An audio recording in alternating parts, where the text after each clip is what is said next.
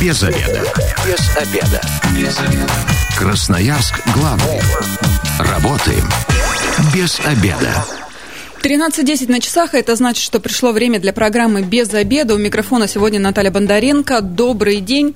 В гостях у меня руководитель школы спасателей Вера Савина. Здравствуйте, Вера Федоровна. Добрый день. А, мы сегодня поговорим о том, а, что же советуют спасатели, как вести себя в лесу. Телефон прямого эфира 219 11 10. Если у вас какие-то есть истории, да, свои жизненные, как вы а, провели день в лесу, может быть, какие-то происшествия с вами случились, обязательно рассказывайте, как вы из них вышли. Ну и вот Максим Любимов у нас перед программой сказал, да забавы, да совсем в лесу не забавы. Здесь надо быть на чеку, внимательными и осторожными, чтобы ничего не приключилось. Правильно же говорю, Вера Федоровна? Совершенно верно. Ну, режим самоизоляции сейчас, да, люди меньше стали гулять. Э, вот за май, вот э, по вашему опыту у нас происшествий в лесу практически не происходило, да, никого не искали, никто не, заблудился, травмы не получал.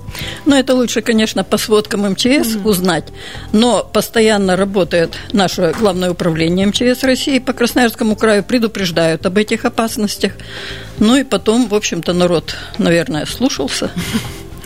Ну, хорошо, давайте тогда а, сразу перейдем к таким практическим событиям. Ну, все ждут, да, когда этот режим совсем снимут, да, и у нас откроются и столбы, и Манская петля, Торгашинский хребет, хотя и сейчас уже туда люди начинают ходить, да, вроде как теплые денечки постояли, и все ринулись отдыхать даже на дистанции, да, которая в полтора метра стараются.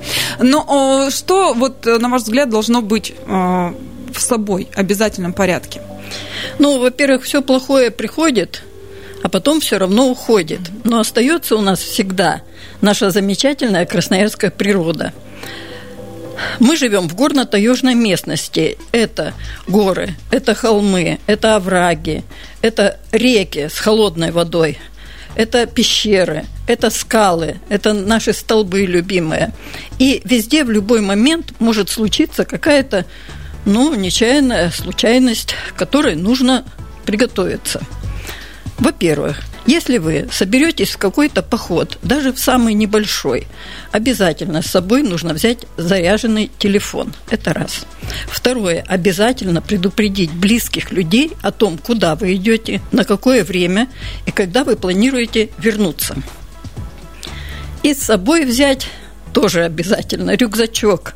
Пусть он будет маленький, но в нем должны лежать необходимые самые вещи. Это спички, упакованные в полиэтилен, нож, ну уже какой у вас будет, тот и берете. Бутылочка с водой, немного еды. Даже если вы не собираетесь нигде останавливаться, перекусывать, возьмите, потому что в любой момент в лесу вы можете заблудиться – Мало ли что, да? Называется? Да, мало ли что, вот это вот все. Теплую одежду, теплый свитер какой-то. Все равно вы должны его бросить в рюкзак, и тогда вам будет очень спокойно. Это все не тяжелые вещи, но с ними вам будет гораздо приятнее, потому что когда вы заблудитесь, я вам скажу точно, первая мысль, что у меня с собой. И если у вас с собой ничего, и вы вышли погулять в лес, причем в тайгу, ну, вам не повезло. Обувь. Мне кажется, вот это самое а, такое важное, что может быть, потому что тут а, недавно просто по набережной гуляла, да, вроде, казалось бы, удобные кроссовки, тем не менее, мозоль а, натерла, да, и вот как быть с обувью, как подобрать правильно обувь, потому что походы все-таки в горы, это не просто так ты вышел по, по прямой, по асфальту прогуляться, да, там всякие и коренья, и разные прочие а, штуки попадаются, чтобы травму не получить, и потом спокойно до, до дома смочь дойти.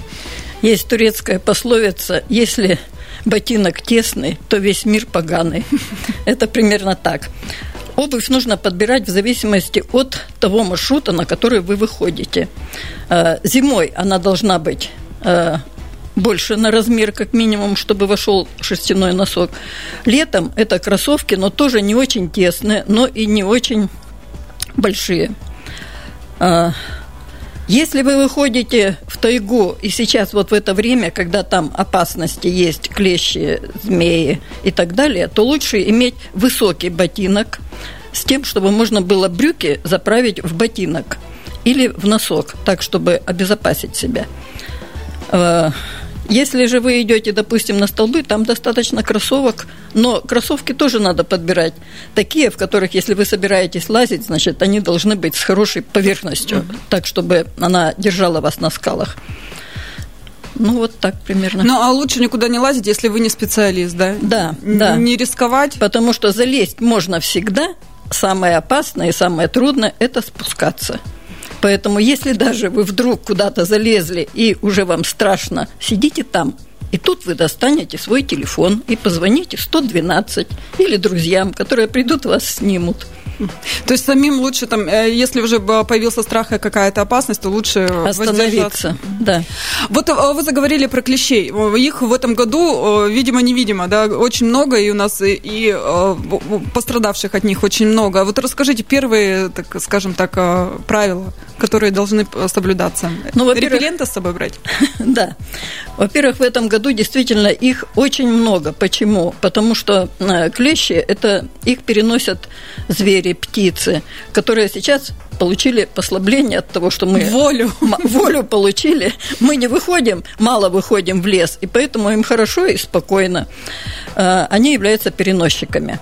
Клещи, на, они располагаются на высоте не более 50 сантиметров, то есть на высоких э, кустиках, на высокой траве. С дерева они не прыгают на вас, это точно.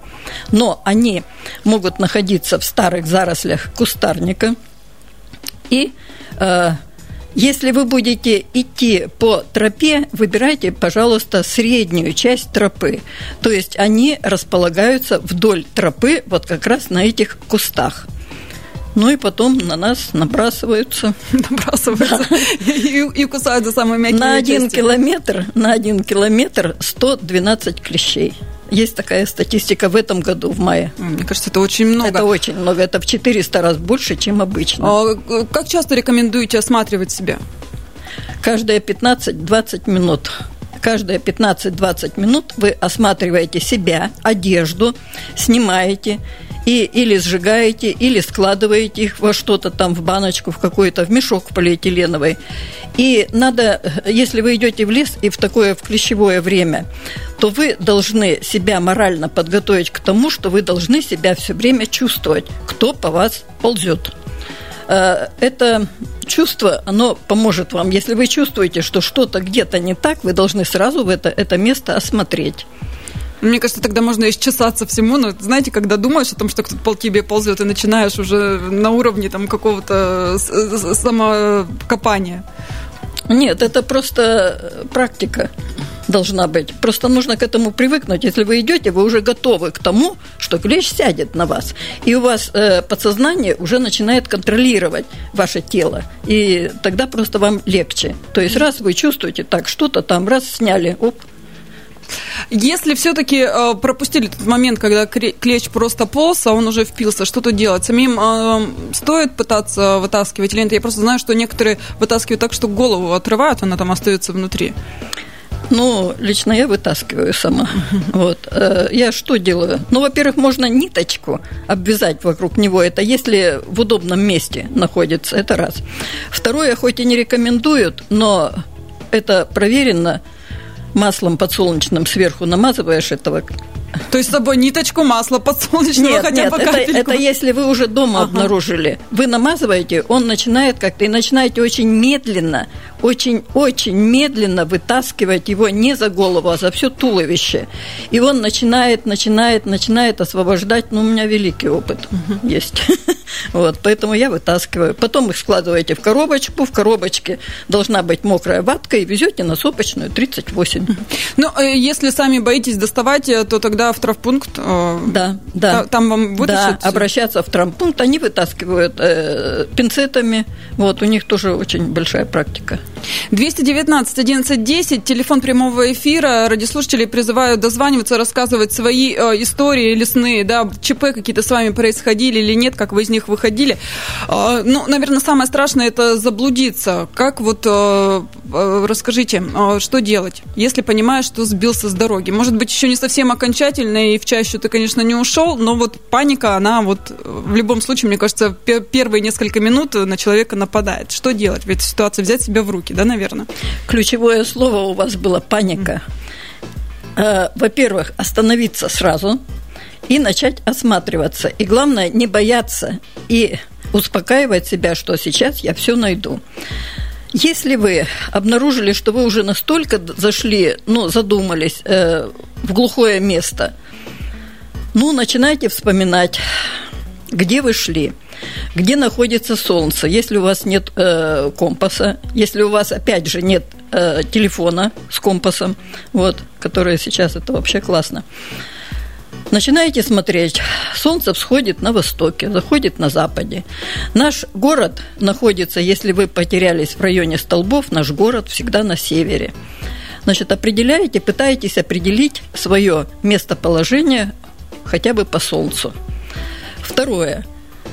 Остаться на этом месте, пытаться дозвониться до спасателей или до своих, опять же, друзей и пытаться обрисовать ту местность, в которой вы находитесь. Наши спасатели, которые дежурят на столбах, у нас дежурит э, спасательный отряд каждый день там, они умеют выводить по телефону, если э, вы сможете рассказать, в каком месте вы находитесь.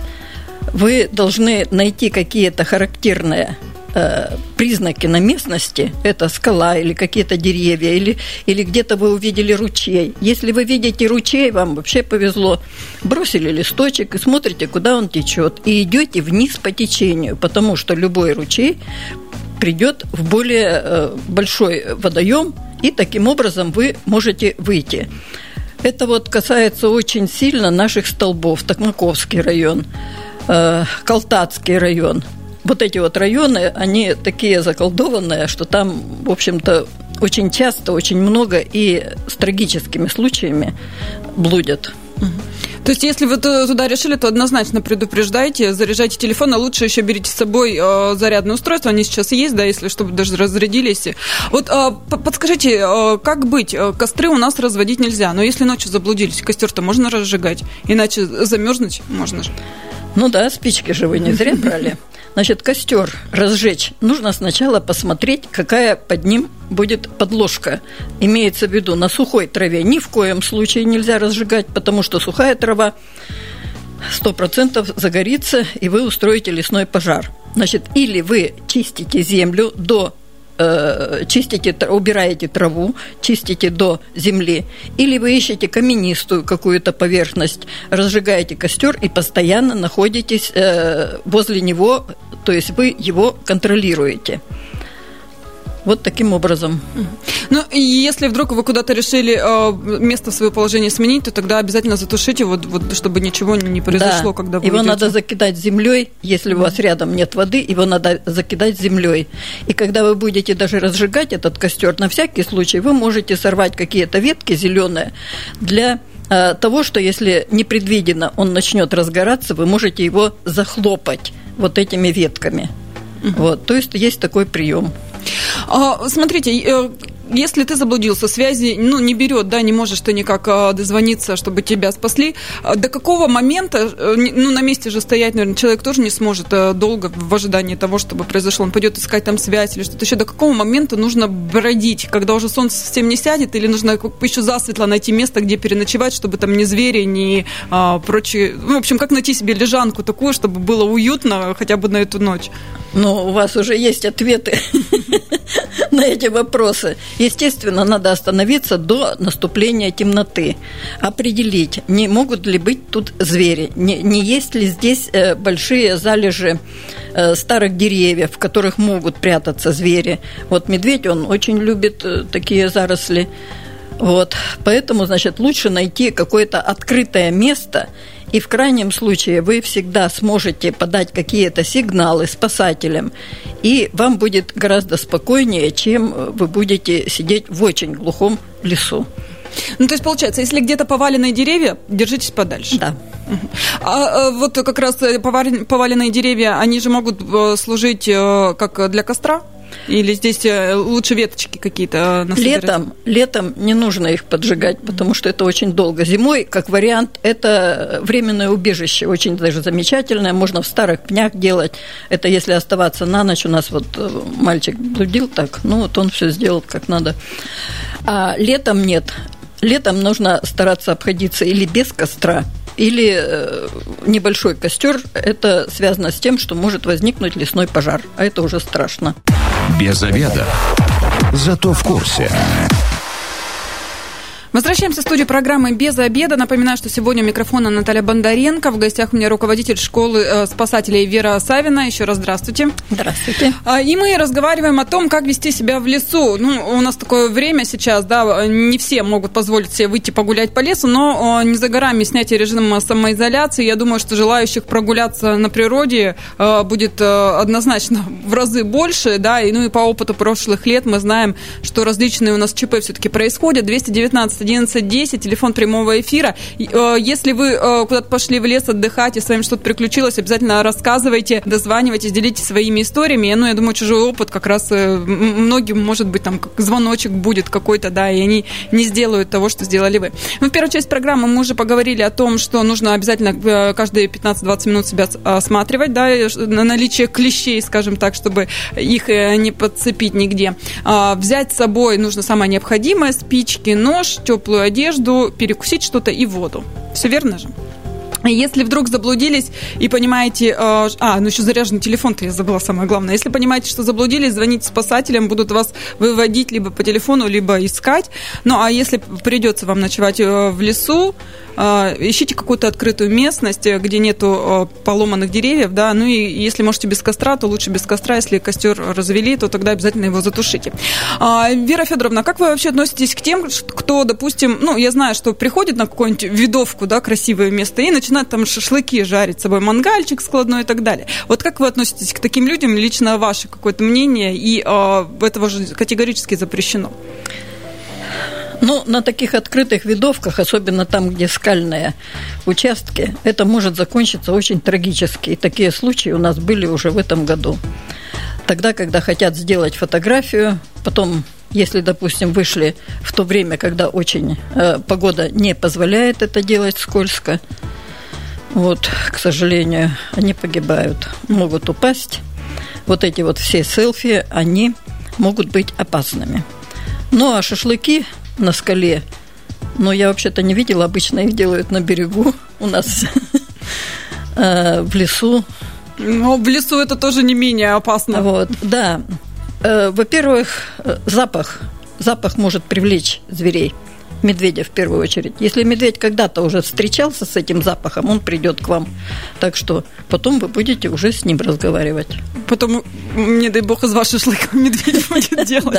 А, так что, ребят, прежде чем жарить эти шашлыки в лесу, да, в, дикой природе, то, пожалуйста, подумайте, какие последствия могут а, вызвать это. Ну, давайте тогда про медведя раз заговорили.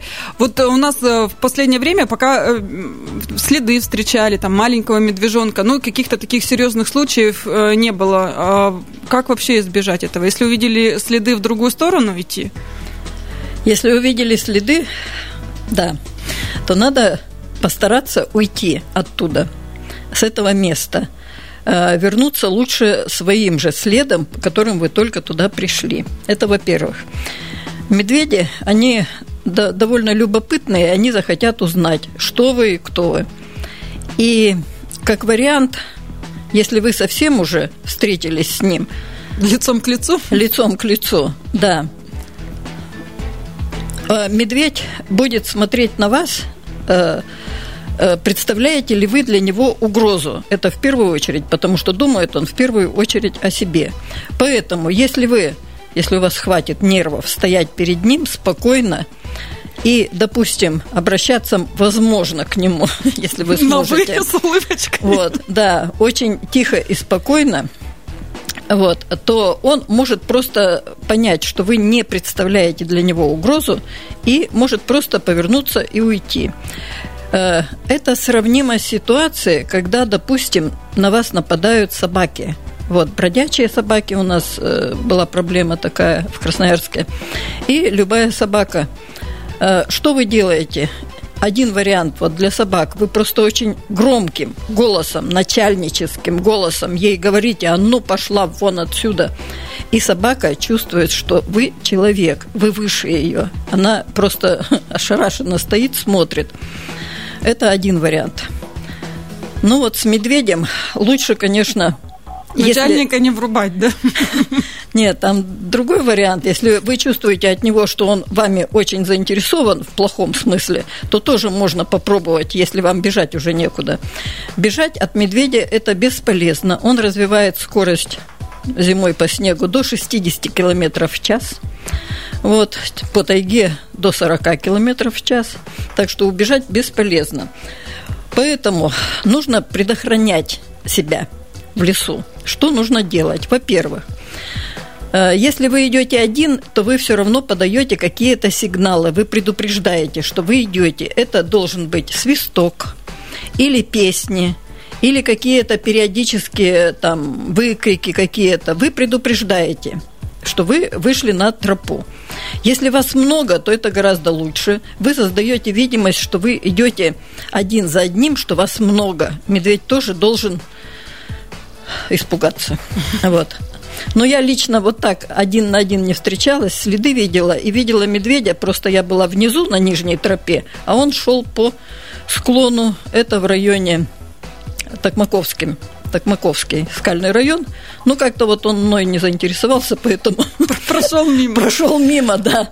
Поэтому я просто остановилась, я просто стояла тихо и спокойно. Не привлекая внимания. Да, да. То есть э, ни, ни в коем случае, если вы устроили привал, и если вы оставите еду, то вы просто провоцируете медведя. Но он же тоже есть хочет. Поэтому они остав... приходят на место ваших стоянок.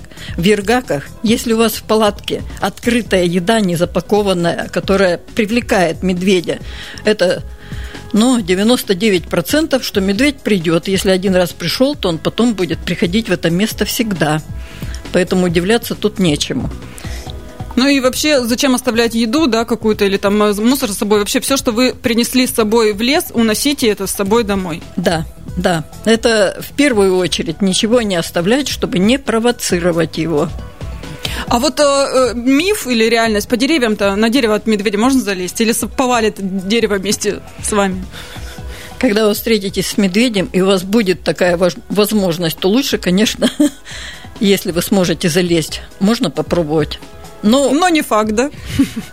Нет, это вариант спасения. Угу. Он просто будет... Э, караулить. Караулить вас будет. Ну, тут кто кого пересидит. Вот, но ну, спастись возможно. А еще же может связь взять на елке, да, тогда да, позвонить да. сразу. 219 11 10, кстати, вот у нас тоже связь работает. Дозванивайтесь, рассказывайте свои истории из леса, да. А, может, у вас какие-то ЧП произошли, как вы из них а, выходили. А мне кажется, делиться опытом это всегда полезно, чтобы другие взяли себе на заметку. Ну, про медведя поговорили. Что делать, если не знаю, упали, сломали, подвернули? Как возвращаться? Особенно, ладно, рука, если нога. Что в этих ситуациях делать? Ну, обычно это случается тогда, когда вы э, производите спуск по склону.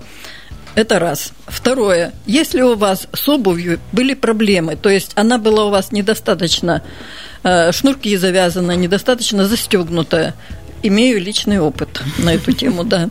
Мне кажется, личный опыт подобный есть у всех, кто когда-нибудь что-нибудь подворачивал. Э, шнурки развязанные, и в момент э, подворачивания ноги, естественно, получить сразу же перелом. Угу. Вот, то есть, если вы начинаете движение по такой вот э, горной местности, проверьте сразу обувь. Это раз. Если у вас это все-таки уже случилось, что вы должны сделать? Во-первых, очень быстро нужно эту обувь снять с поврежденной, допустим, ноги. Потому что в первую очередь признак перелома – это отек. Отек наступает очень быстро, и потом вам уже снять обувь будет тяжело. Второе. Попробовать ноге придать физиологически выгодное положение э, с тем, чтобы она не осталась уже как вот она подвернутая. И потом пытаться иммобилизовать это место перелома. То есть э, сделать какие-то шины из подручных материалов.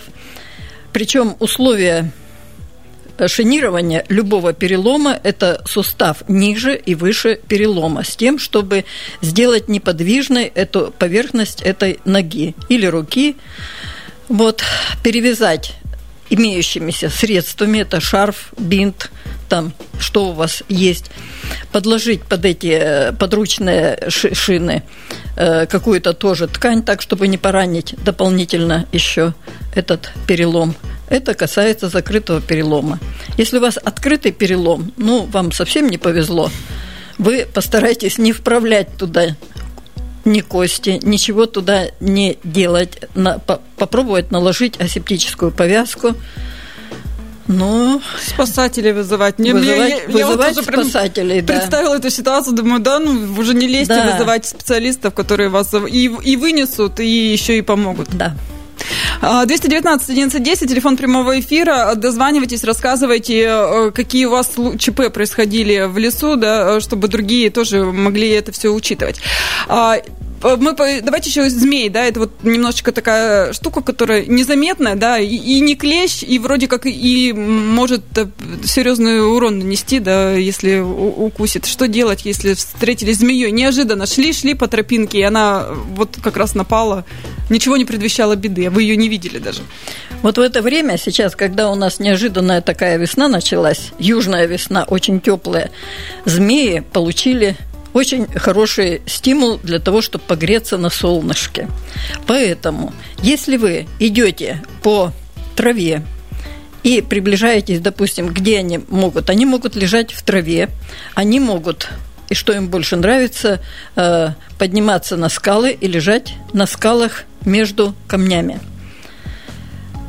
Ну, во-первых, когда вы идете по заросшему лесу, желательно в руках какую-то палку иметь и просто раздвигать эту траву, чтобы заранее уже хотя бы увидеть эту змею. Если у вас случился, если вы не смогли заранее увидеть, и змея вперед вас напала на вас, что вы должны сделать?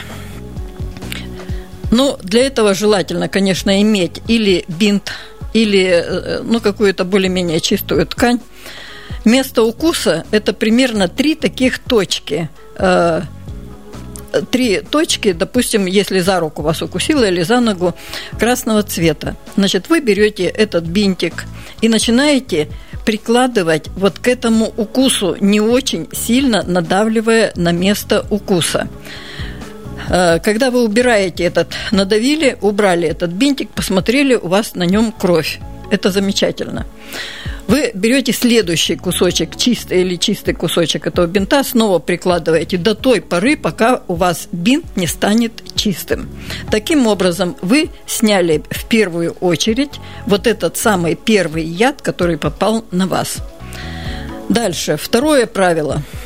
Вы должны придать неподвижность этой конечности э, – чтобы как можно меньше во время движения она у вас двигалась, и чтобы движение крови, оно не распространялось вместе с этим ядом по организму. Вот это вот два вот этих правила. Ну и, естественно, лучше всего тогда сидеть уже на месте, если есть такая возможность, но опять же тоже звонить так, чтобы вас оттуда или вывели, или вынесли. Ну, в общем, два условия. Насчет отсасывания – длительные споры идут, вот, но медики не рекомендуют, потому что все равно может попасть яд вам же, и тогда получится уже не один пострадавший, а два. Поэтому вот этот вариант с бинтиком – он вполне реальный. То есть вы снимаете в первую очередь самый первый яд. А вариант, если вот как выдавливать этот яд, еще где-то... Сильно выдавливать не нужно, потому что когда вы начинаете сильно выдавливать, начинается движение крови. А, и угу. все разносится опять по организму. То есть чуть-чуть надавили, посмотрели кровь. Так, хорошо, взяли вторую, вот бинт второй. То есть с этим тоже нужно быть аккуратнее. А если вот э, увидели змею, что не убегать, палкой ее не отодвигать, что делать? Надо очень тихо тихо отойти. Ребят, назад. медведи, змеи, тихо все делаем, чтобы да. не привлекать внимание. Да, да. К сожалению, время программы у нас к концу подходит. А, давайте буквально вот э, пару советов красноярцам, которые собираются на природу. На природу нужно ходить и обязательно, потому что природа нас вдохновляет, оздоравливает. Но нужно готовиться, нужно иметь практические навыки, э, поведения в экстремальных различных ситуациях. Этому нужно учиться, именно практике. Спасибо большое. Сегодня в программе «Без обеда» о том, как правильно себя вести в лесу, нам рассказывала руководитель школы спасателей Вера Савина. Так с вами была Наталья Бондаренко. Завтра программа «Без обеда» снова выйдет в эфир. Будем обсуждать капитальный ремонт систем газоснабжения Красноярска, о чем нужно знать. Но если вы, как и мы, провели этот обеденный перерыв без обеда, не забывайте без обеда, зато в курсе. Без обеда. Без обеда. Без обеда. Красноярск главный. Работаем без обеда.